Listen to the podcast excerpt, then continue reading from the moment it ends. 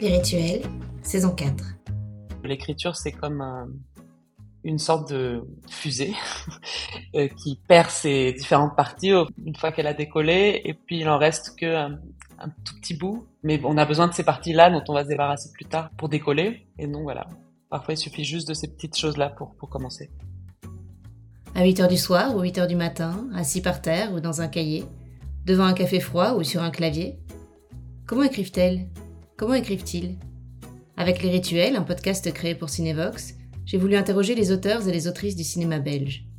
Le temps d'un coup de fil à l'ancienne, sans vidéo, sans caméra, ils et elles reviennent sur la place que l'écriture prend dans leur vie et dans leur quotidien. Née au Costa Rica, Valentina Morel a étudié à l'INRACI puis à l'INSAS. En 2017, son film de fin d'études, Paul est là, reçoit le prix de la Ciné-Fondation à Cannes. Elle retourne sur la croisette deux ans plus tard avec Lucia Annel Limbo, chronique adolescente, troublante et crue, aussi insolente que lumineuse. Une énergie singulière que l'on retrouve dans son premier long métrage, Tango Suenos Electricos, primé dans le monde entier et qui saisit à nouveau ce moment d'absolu qu'est l'adolescence. Elle se confie pour nous sur son rapport à l'écriture. Bonjour Valentina. Bonjour Aurore. J'ai une première question pour vous. Est-ce que vous écrivez en ce moment? Euh, J'essaye mais je n'ai pas trop le temps. Euh, la, promo de mon film euh, bouffe tout mon temps, donc j'ai pas encore trouvé le moment de commencer à écrire, mais j'ai le film en tête, le prochain film en tête, donc voilà.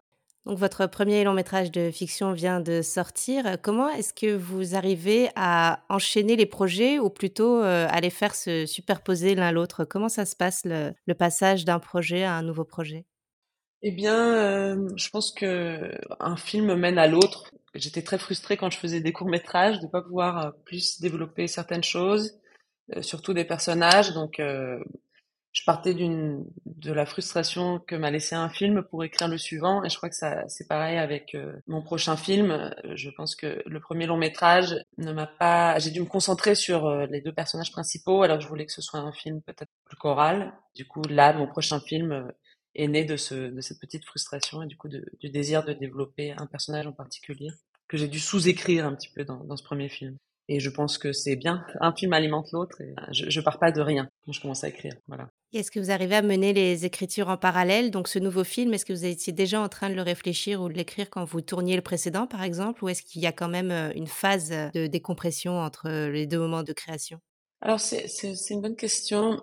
Je ne sais pas parce que je me rends pas compte du moment où je suis en train de réfléchir à un film. Chez moi, c'est souvent des images ou des, ou des envies d'images qui déclenchent euh, l'écriture mentale du film. Je commence à, à réfléchir, à, enfin, à penser à une image que j'aimerais voir dans un de mes films. Enfin voilà, ça peut arriver pendant le tournage du premier. Et puis ensuite, ça intervient euh, un week-end perdu pendant le montage ou la post-production. Et puis tout à coup, euh, je me rends compte que j'ai le temps de me poser devant mon ordinateur et écrire cette euh, envie d'image. Et l'écriture se déclenche, mais c'est une sorte de oui réflexion un peu constante et en même temps j'y pense pas. Enfin, je, me dis jamais ok maintenant je vais penser à l'écriture, je vais essayer de consacrer du temps mental à l'écriture euh, ce qui est compliqué pour moi, c'est de trouver du temps concret pour m'asseoir et écrire. Mais sinon, je suis, je suis, tout le temps en train de saisir des petites choses qui vont me servir plus tard, je pense, sans que ce soit conscient. Oui. Est-ce qu'on peut revenir sur cette image qui est la sorte, alors j'imagine, d'étincelle qui fait jaillir les projets? Comment est-ce que ça vient et, et à quoi ça ressemble? Euh, Eh bien, à quoi ça ressemble? Ça dépend, mais hum, souvent c'est un poème, enfin un texte. J'ai du mal à lire parfois euh, des livres parce que dès que je me mets à lire, que ce soit un roman ou un recueil de poèmes ou du théâtre, euh, très vite euh, j'ai envie d'écrire. Enfin, j'ai envie de piquer des choses, de voler des petites choses. Voilà, c'est du mini plagiat tellement infime que je me dis toujours que c'est peut-être plus du plagiat, mais je ressens une sorte de besoin de moi aussi me mettre à écrire.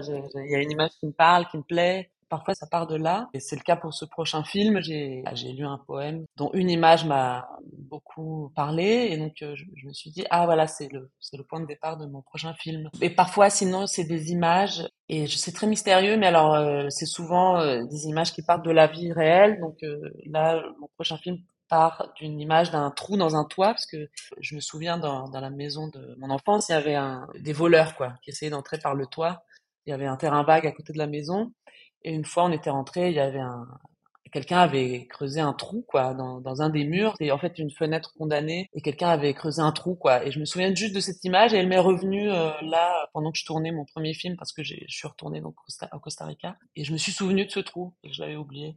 Voilà quand je me souviens de ce trou et je lis un poème et je sais pas ce que je vais faire avec ces deux éléments là mais ça suffit pour me dire que ça va être le démarrage d'un film et après, peut-être que le trou disparaîtra aussi, parce que c'est ça qui est intéressant, que j'aime aussi, c'est que l'écriture, c'est comme euh, une sorte de fusée euh, qui perd ses différentes parties une fois qu'elle a décollé, et puis il en reste que un, tout petit bout. Mais on a besoin de ces parties-là dont on va se débarrasser plus tard pour décoller. Et donc voilà, parfois il suffit juste de ces petites choses-là pour, pour commencer. Comment est-ce que vous les fixez ou vous les consignez, ces petites choses-là, justement, ces mots, ces images? Quelle forme ça prend au tout début? Eh bien, c'est des listes. Je fais des listes de choses que je veux voir dans un, dans un film. C'est des notes assez disparates.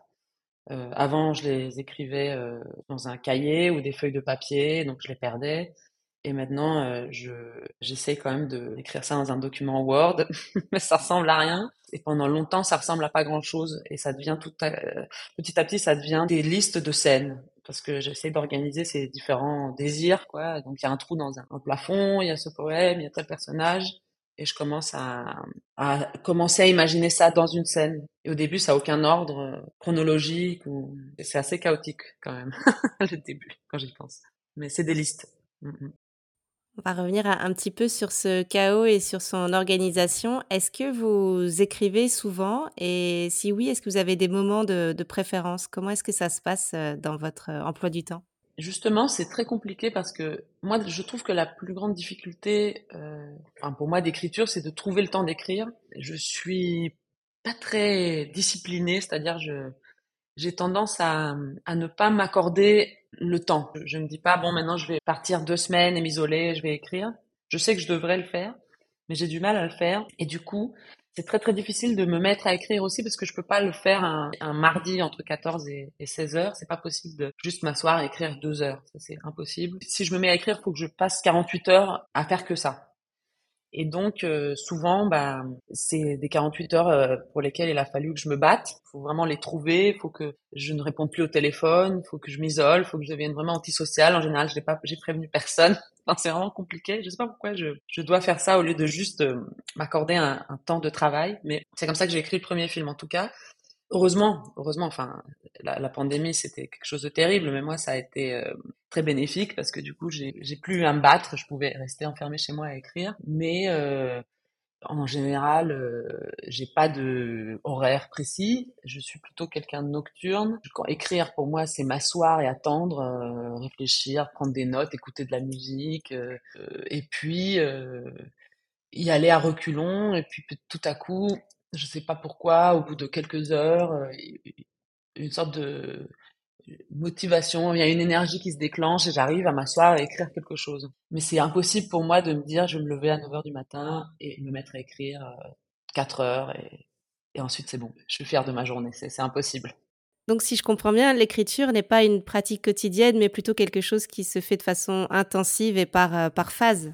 Oui, c'est ça, ça, ça se fait par phase, au début en tout cas, et puis il y a des moments de vide. Pour le premier film, il y a un moment où j'ai passé quatre mois sans pouvoir écrire, il n'y a rien qui venait, c'était très bon frustrant. Et puis j'ai essayé d'écrire avec quelqu'un à ce moment-là, j'ai fait appel à, à une scénariste très sympathique, mais euh, c'était utile parce que je me suis rendu compte euh, en essayant d'écrire avec quelqu'un que j'allais pas y arriver, que c'était pas possible pour moi de d'être dans une sorte de compromis vis-à-vis de quelqu'un d'autre, de trouver un terrain d'entente. C'était trop trop de travail, trop d'efforts, et du coup ça m'a au moins donné la force d'être consciente que je pouvais que écrire seule, et du coup je me suis remise à écrire à ce moment-là, et je suis partie au Costa Rica. Je crois que je me suis retrouvée coincée là-bas à cause de la pandémie.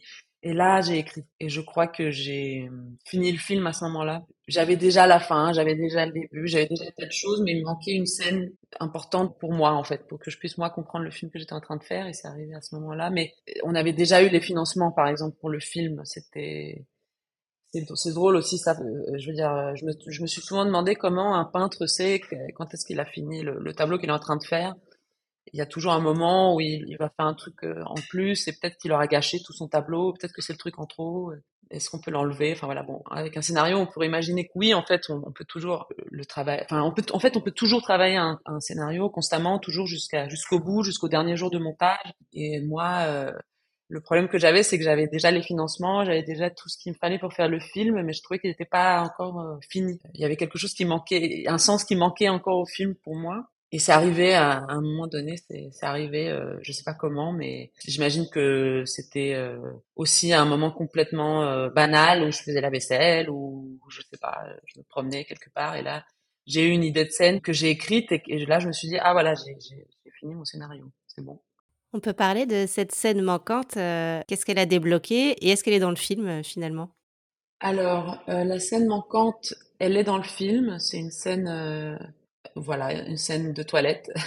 je sais pas pourquoi, mais j'aime bien les scènes de toilette. Et euh, il y a une phrase euh, qui intervient dans le film qui dit euh, il ne faut pas avoir peur de la douleur, quelque chose comme ça que le père dans le film dit. Et c'est le seul accès que l'on a à ce que le personnage, enfin sa philosophie personnelle, la façon dont, dont il justifie un petit peu sa manière de voir les choses et qui il est. Et moi, j'ai surtout pas envie de dans les scénarios d'expliquer les choses. J'essaie de justement ne pas euh, être dans la nécessité d'avoir des personnages qui s'expliquent psychologiquement et donc c'est très euh, difficile pour moi de, trouver une manière de les raconter sans que ce soit de l'explication. Que ce qu'ils disent répond à une sorte de cohérence interne du personnage. Bon. Et cette phrase euh, elle est arrivée avec cette scène et je pense que peut-être que les spectateurs ne la comprennent pas complètement, mais c'est tant mieux comme ça. Mais au moins, il y a une sorte de petit accès au personnage à cet endroit-là qui était importante pour moi. Bon, je sais pas si c'est trop abstrait hein, ce que je raconte. Je suis peut-être trop dans mon, mon autre film. Il faudrait que je parle plutôt du prochain. Mais en tout cas, je sais que cette phrase a été importante pour moi à cet endroit-là et c'est la dernière que j'ai écrite du scénario. Il faut pas avoir peur de la, de la douleur. Quand vous écrivez, est-ce que vous vivez avec vos personnages? Est-ce qu'ils vous accompagnent dans votre quotidien? Oui, sûrement, sûrement. Par exemple, quand j'ai écrit cette dernière phrase, c'est-à-dire quand j'ai fini le scénario, j'ai senti une, immense tristesse. Je la comprenais pas très bien. Peut-être que c'était une sorte de deuil, de petit deuil, de devoir euh, laisser les personnages, euh, ne plus les avoir avec moi, ne plus les accompagner, ne plus les inventer. Voilà, ils étaient déjà là. Je sais pas, peut-être c'est les personnages ou peut-être c'est juste le deuil d'avoir fini un scénario. Faudrait demander aux autres, euh, aux autres auteurs comment ils le vivent, mais moi c'était très très dur. Est-ce qu'il vivait avec moi? Je sais pas. Moi, je suis tous les personnages, c'est un petit peu moi, et, puis peut-être. Je vis avec eux encore. Je sais pas. On a parlé de cette scène qui vient clore le processus d'écriture, mais quand vous commencez à écrire, est-ce que vous connaissez déjà la fin ou est-ce que c'est quelque chose qui s'écrit au fur et à mesure? Alors, je crois que je connais déjà la fin en général. Allez, c'est marrant, je me souviens plus très bien pour ce premier film parce que j'avais un texte, un poème, et donc je savais pas si j'allais l'utiliser à la fin ou pas.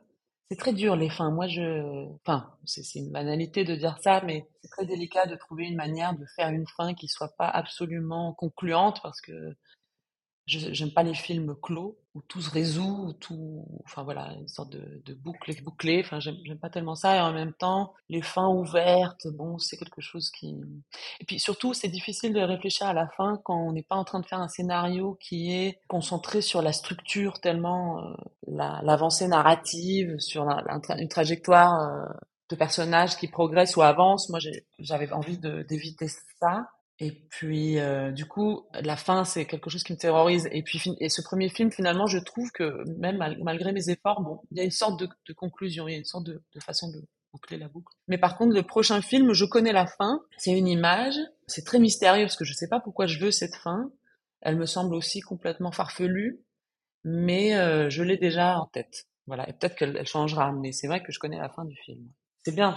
Maintenant, je me dis, il faut juste que je, je trouve un moyen d'arriver à cette fin. J'ai le début, j'ai la fin, et j'ai un trou. Et euh, voilà. Et quel est le rôle du titre? Est-ce que c'est quelque chose qui varie, qui change, ou est-ce que c'est quelque chose qui guide euh, la progression?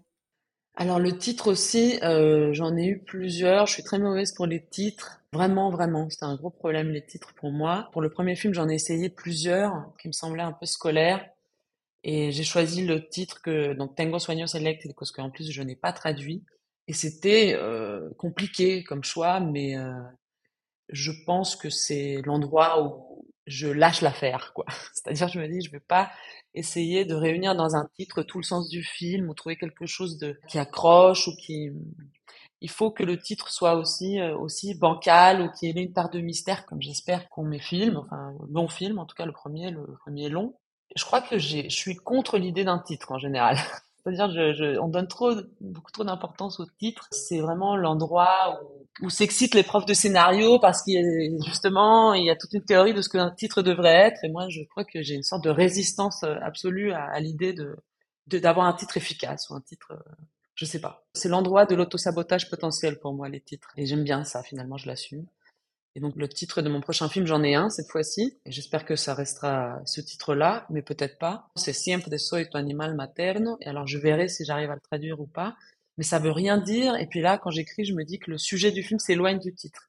Mais peut-être juste par esprit de contradiction, je vais garder ce titre-là, même si le sujet change. je sais pas. Je verrai sais pas comment dire en, français, mais c'est ma, petite euh, euh. Ah, comment on dit ça? Voilà, c'est mon petit endroit d'insolence adolescente, le refus d'avoir un titre clair pour mes films. Il y a cette euh, résistance face au titre, mais est-ce que quand vous commencez l'écriture, il y a quelque chose qui vous guide? Est-ce que vous fixez une sorte de cap, un objectif, peut-être une sensation ou un sentiment que vous voulez voir traverser euh, toute l'écriture euh, Qu'est-ce qui vous guide en fait? Il y a des, émotions qui me guident. Le premier film, je l'ai écrit avec de la colère, je crois.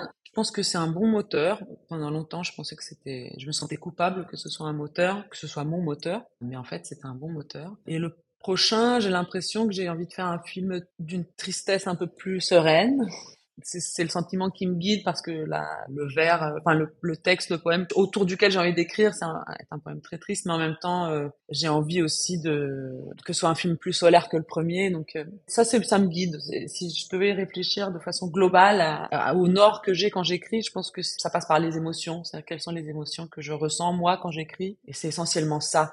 Sinon, à, à, vrai dire, de façon très pragmatique et très simple, le nord vers lequel je vais en général, c'est aussi les deadlines pour euh, avoir des financements. Quoi. C'est, c'est la seule chose qui m'oblige à écrire parfois, parce que c'est difficile de le faire. Donc c'est la seule chose à laquelle je m'accroche, c'est une date. Et souvent, je procrastine. Et, et quand la date approche, bah, là, je me mets à écrire. Je suis obligée. Quoi. Un peu un rapport aussi un scolaire, hein, je, je l'assume, mais bon élève, quoi. Il faut rendre un dossier. Mais bon, parfois, si c'est la seule chose qu'on a, bah, faut s'accrocher à ça. Quoi. Je voudrais revenir sur la question du partage de l'écriture. Vous avez parlé un petit peu de co-scénarisation tout à l'heure. Quand vous commencez un projet, à quel moment est-ce que vous vous sentez prête à le partager, le faire lire? Qui sont vos premiers euh, lecteurs ou lectrices? Et est-ce que vous envisagez de coécrire à nouveau ou en tout cas d'essayer d'envisager une co-scénarisation? Mmh, moi, j'écris des scènes souvent et les premières scènes, parfois je les fais lire. Ça va avoir l'air un peu bizarre, mais je les fais lire à, à ma mère ou à ma sœur, je reste un peu en famille, quoi. Et c'est pas pour me protéger, c'est juste que leur avis compte pour moi parce que c'est des films intimes. Et, et puis quand j'ai fait l'expérience de faire lire à des personnes un peu plus pro, quoi, enfin des, des, des scénaristes ou choses comme ça, il y a tout de suite des remarques euh, de structure qui interviennent ou de choses comme ça. Et, et moi, je sais que la structure, elle arrivera tôt ou tard que d'abord euh, je suis en train de chercher autre chose. Donc euh, après j'attends très très longtemps avant de faire lire et je fais lire après. Oui, j'ai, là j'ai fait lire le, premier film, je l'ai fait lire à, aussi à un prof de l'Elbe par exemple, qui était la première école de cinéma que j'ai faite. Euh, et c'était chouette d'avoir des retours. Je l'ai fait lire à mon, compagnon qui est producteur. Mais en général, je, protège vachement ouais, le scénario. J'aime pas avoir trop d'avis parce que je suis fragile. Enfin voilà, c'est aussi pour me protéger. Mais mais je me méfie de la vie des des gens. D'avoir trop d'avis, je trouve que c'est du bruit. Le prochain, peut-être que j'essaierai de faire lire avant, peut-être que j'essaierai d'écrire avec quelqu'un, je sais pas, je je suis pas fermée à cette idée-là. Mais pour le premier, j'avais besoin de m'isoler. Euh, et il y avait une autre partie de la question, c'était là-dessus, non, sur si j'écrirais éventuellement avec quelqu'un, c'est ça? Oui, c'est ça. Comment est-ce que vous envisagez la co-scénarisation? Vous en avez parlé un petit peu euh, concernant le premier film, que c'était à la fois une intrusion et puis, peut-être aussi euh, un moyen de débloquer des choses. Comment est-ce que vous voyez ça, cette pratique de l'écriture? Est-ce que c'est trop intime que pour être partagé? Ou est-ce que parfois c'est aussi une collaboration à ce moment-là? Euh, je sais pas, il faudrait que j'essaye. Mais vu que j'ai tendance à faire les choses à l'envers, c'est-à-dire à partir d'un détail pour euh, ensuite euh, écrire une scène, c'est-à-dire que la scène soit un prétexte parce que j'ai envie d'avoir une image, ou j'ai envie d'avoir un personnage, ou j'ai envie d'avoir un personnage qui mâche ses glaçons quand il boit un verre. Et je suis obsédée par l'idée qu'il mâche ses glaçons et que c'est étrange et qu'on entend ce bruit. Et donc, c'est, je vais partir de là pour écrire la scène. Et je vais partir de, de cette scène parce que je veux ça pour écrire la suivante ou celle d'avant. Et donc, c'est très difficile pour moi de pouvoir faire intervenir quelqu'un dans ce, dans ce chaos. Mais peut-être un jour je trouverai une manière parce que c'est vrai que ça prend plus de temps, c'est une solitude. Euh, je pense que peut-être que pour moi le sens de l'écriture à deux, c'est plutôt d'avoir quelqu'un qui te lit, qui est capable de, lire ce que je suis en train d'écrire et m'aider. Mais pour ça, il faudrait que, j'écrive de façon moins brouillonne, moins chaotique, plus organisée. Je sais pas si j'y arriverai. Faut voir. Je vais essayer. Alors, on va revenir euh, pas mal en arrière aux origines de cette écriture. Est-ce que vous vous souvenez de la première fois où vous avez écrit? Euh, À l'école, je crois que j'avais j'aimais écrire des rédactions. Des... J'avais une prof d'espagnol qui était une femme très dure. Et donc, moi, j'écrivais des hum, rédactions pour cette femme euh, avec des, sujets très provocants. Enfin, j'essayais de la provoquer, quoi. je voulais qu'elle soit choquée. je écrivais des trucs terribles elle, elle trouvait ça super. Donc voilà, je me souviens que c'était, euh, c'est la première fois où j'ai commencé à écrire des textes et avoir une lectrice. Et après, euh, j'ai écrit des poèmes un peu ratés, mais qui m'ont beaucoup aidé. Et après, je crois que j'ai écrit un petit scénario à l'INRACI. Et je sais que ça a commencé là. Ouais. Mais la première fois que j'ai vraiment écrit, je crois que c'est mon premier long. Où je me dis que j'ai écrit vraiment les, cours, c'était un petit peu plus scolaire. Et le long, là, je me suis vraiment, euh, j'ai pris un plaisir à écrire et le rapport était moins scolaire. C'était plus, euh, voilà, il fallait que je trouve quelque chose qui, comptait aussi pour moi. C'était, j'ai découvert l'écriture il y a pas longtemps. Est-ce que c'était aussi le plaisir de revenir à des choses plus personnelles, comme euh, ce qui peut se jouer dans la poésie? Oui, sûrement. je pense que en fait, euh, toutes les petites écritures de ma vie sont venues alimenter celle-là, ce scénario-là. J'ai mis euh, tout ce que j'étais. Aussi, euh, la poésie, c'est un... moi, j'aimais pas la poésie avant. J'avais un rapport d'amour-haine parce que mes parents, comme ils écrivent de la poésie, surtout ma mère, c'était quelque chose qui m'intimidait et puis que je trouvais aussi parfois un peu trop idéalisé. Il y a une sorte de vision très romantique de la chose. Et dans ce film, j'ai réussi à en parler et donc euh, écrire en pensant l'écriture, enfin, ça m'a ouvert vers quelque chose d'autre. C'est pas, j'étais pas que en train d'écrire un scénario euh, de cinéma. Je pouvais aussi m'autoriser à, penser à, à l'écriture poétique, même si le film n'est pas poétique du tout. Enfin, c'est juste j'en parle. Mais euh, je crois que c'est rassurant de pouvoir faire des liens entre les différents arts. J'ai l'impression parfois que le cinéma s'intéresse que au cinéma. Et bon, et moi, moi, parfois, je me demande si le cinéma m'intéresse tellement. Enfin, je, parfois je ne sais pas. Parfois j'ai l'impression que le cinéma m'intéresse dans ce qui peut m'apporter comme regard sur la vie et sur euh, et sur d'autres choses. Et pourquoi avoir choisi le cinéma? Je sais pas. Parfois euh, je me demande si c'était pas ah, presque un accident, c'est-à-dire euh, parce que c'était un art que mes parents euh, ne connaissent pas et où je pouvais être libre. Je pense parfois que c'est aussi euh, tout simplement parce que mon expérience en tant que spectatrice de cinéma avait été une expérience très heureuse. Moi, j'ai découvert le cinéma à l'adolescence surtout euh, et c'était une découverte personnelle. Personne m'a emmené à cet endroit-là. Évidemment, j'avais des parents cultivés qui m'avaient montré des films, Kirasi Potemkin, j'en sais rien, mais moi, j'ai, à 16 ans, j'ai découvert un film qui était le mien pour moi, qui a changé ma vie, et donc je me suis, euh, je me suis dit bon, ça c'est, ça c'est à moi, ça, ça m'appartient qu'à moi. Mais parfois, je me demande si j'aurais pu euh, peut-être faire autre chose, et, c'est bien. Je me dis, euh, c'est bien de me dire ça parce que je pense que il faut avoir un rapport aussi au cinéma un peu désenchanté pour pouvoir le en faire. Ça aurait pu être autre chose peut-être, mais je me suis retrouvée là-dedans. C'est quoi le film qui a tout déclenché? Euh, c'est un film qui s'appelle La Niña Santa de Lucrecia Martel. C'est un film que j'ai été voir un peu par accident parce que je sais plus, quelqu'un avait une place et je suis allée le voir à 16 ans au cinéma et elle, elle était là, elle présentait le film et j'avais trouvé que c'était une femme fantastique. Aussi, il y avait un personnage adolescente un peu euh, rugueux et moi j'avais senti que ce personnage parlait de moi et qu'elle elle disait quelque chose de moi que moi-même je n'avais pas compris. C'était très perturbant, c'était très beau. Et puis aussi, à, la même époque, euh, il y avait, on n'avait pas, il y avait pas, beaucoup de cinéma au Costa Rica en fait, cinéma d'arrêt d'auteur, d'arrêt d'essai pardon. Il n'y en avait qu'un avec des films pas terribles. Et puis euh, il y avait, par contre, on a le câble quoi, c'est l'américaine et euh, il y avait une chaîne où ils passaient des films après minuit et j'étais au collège moi. Non, j'étais peut-être euh, déjà au lycée 16 ans, je sais plus. Bref, mais Donc on m'avait dit qu'il passait des films porno après minuit.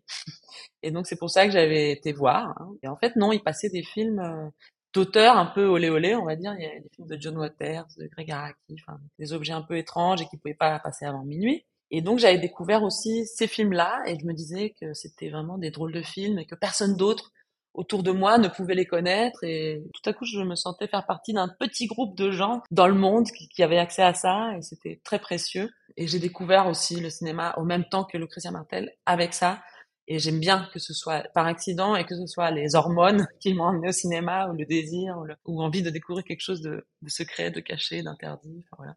Qu'est-ce qui nourrit aujourd'hui votre, votre inspiration et votre écriture? Qu'est-ce qui nourrit mon écriture aujourd'hui? Euh, ah, Je sais pas.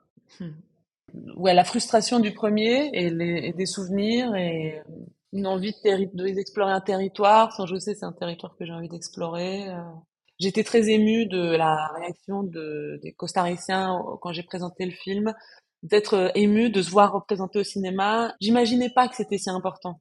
Et donc euh, ça, ça nourrit mon, écriture actuelle, mon envie d'écriture. Avant pas, c'était juste une sorte de besoin sourd d'écrire et de faire un film. Là maintenant, euh, il y a cette envie en plus qui nourrit mon écriture actuellement. Il y a un besoin et une envie. Est-ce que c'est quelque chose qui vous obsède euh, l'écriture ou en tout cas le besoin de, s'exprimer? Est-ce que ça peut vous réveiller la nuit ou vous interrompre au milieu d'une conversation? Euh, Ça m'empêche de dormir, ça oui. Euh, je sais pas si ça interrompt une conversation. Peut-être, peut-être. Mais en tout cas, ça m'empêche de dormir la nuit. Ça me met dans des états pas possibles. Euh, voilà, j'ai peur du prochain film parce que il va il y a une tristesse qui va m'habiter. Bon, en même temps, j'ai pas envie d'idéaliser ces choses-là. On peut avoir un rapport plus rationnel, mais en fait, au fond, moi, ouais, je, vis l'émotion du film que je suis en train d'écrire et je la souffre. Et là, ça va être le cas avec celui-là. Et, et, la nuit, la nuit, beaucoup d'activités cérébrales la nuit. Ouais, ça m'empêche de dormir. Est-ce que vous écrivez à ces moments-là ou est-ce que vous laissez euh, bouillonner à l'intérieur? Euh, Alors, euh, j'ai toujours l'anecdote de euh, Hitchcock sur Boy Meets Girl. Je sais pas si vous la connaissez, mais il raconte qu'un ami scénariste a une idée incroyable au milieu de la nuit. Il, essaie d'écrire, mais en fait, il, avance pas. Et au milieu de la nuit, il a une idée incroyable et il la note. Et, le lendemain, il se réveille. Et ce qu'il a noté, c'est Boy Meets Girl. Et je sais que je me méfie des idées qui arrivent comme ça au milieu de la nuit. Donc j'écris pas. Et si l'idée a survécu euh, la nuit, peut-être que je la note. Euh, et sinon un autre truc aussi, c'est que j'écris. Souvent ça m'arrive, j'écris, j'écris, et puis euh, je sais que je ne peux pas savoir encore si c'est bien. Il faut que je dorme ou que je ne dors pas. Mais laisser passer une nuit pour savoir si, si ce que j'ai écrit vaut la peine ou s'il faut tout jeter à la poubelle, ce qui peut m'arriver de faire. La nuit c'est important. Qu'est-ce que vous faites quand vous n'écrivez pas? Est-ce que vous avez besoin de vous extraire euh, radicalement de, de, de, cette pensée ou, ou, quelle est votre vie quand vous n'écrivez pas? Euh, En fait, j'ai une vie très remplie d'amis et de famille. Dès que j'arrête d'écrire, j'ai 36 trucs à faire. Ça, y a pas de problème. Le problème, c'est plutôt de trouver du temps pour écrire et pour être avec moi. Donc, euh, j'arrive à couper, ouais, sans problème. Bon, mais toujours en gardant l'émotion du temps d'écriture. Ça, ça c'est vrai que j'y reste euh, la colère m'a accompagnée pendant toute l'écriture du premier, là maintenant. Mais euh, j'arrive à couper en tout cas. Je suis pas, j'interromps pas un déjeuner pour une scène quoi. Je crois que je fais pas ça. Enfin, je sais pas en fait. Faudrait voir. J'ai fait qu'un film. Hein. C'est difficile de savoir qui on est encore euh, après qu'un seul film. J'ai une dernière question pour vous, Valentina. Pourquoi écrivez-vous? Ah, euh, pourquoi j'écris? Hum. Alors, je vais juste prendre 30 secondes hein, pour réfléchir à cette question parce que J'aime bien la fiction parce qu'elle me permet de composer avec euh, des éléments de la vie et du réel, euh, des choses qui me donnent le sentiment d'accéder à, une vérité. Et c'est agréable, mais je ne sais pas pourquoi exactement, parce que s'il y a une chose que j'ai constatée avec l'écriture de scénarios ou de poésie ou de quoi que ce soit d'autre, c'est qu'en fait, euh, on peut regarder la vie avec ça. J'aime bien penser que la fiction me permet de regarder la vie. Mais elle ne me sert pas à grand chose d'autre à part ça. Ça ne me permet pas de vivre forcément mieux. Et je le dis souvent parce que euh, mes parents, ils, ils écrivaient de la poésie et parfois ils avaient une sorte de lucidité très sur les choses euh, dans un texte poétique que moi je comprenais pas comment ils pouvaient euh, enfin vivre la vie en étant quand même aussi euh, perdu enfin comme on l'est tous mais tout à coup en ayant une sorte d'accès à une vérité aussi pas, je dirais pas profonde, mais simple sur les choses.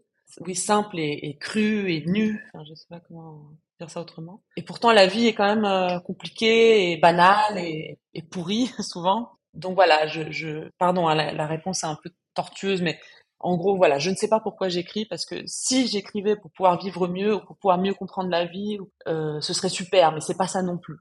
Donc, euh, je crois que c'est juste agréable d'essayer d'accéder à une vérité, de pas de pas y arriver vraiment, et c'est juste ça écrire, je crois, la, de la fiction. Merci beaucoup, Valentina. merci, merci à vous. Merci mille fois à Valentina Morel de nous avoir confié ces rituels, et merci à vous de les avoir écoutés. Si vous les avez aimés, n'hésitez pas à les liker, les commenter, les partager et leur mettre plein de belles étoiles. Dans le prochain épisode, rendez-vous avec Eve Duchemin.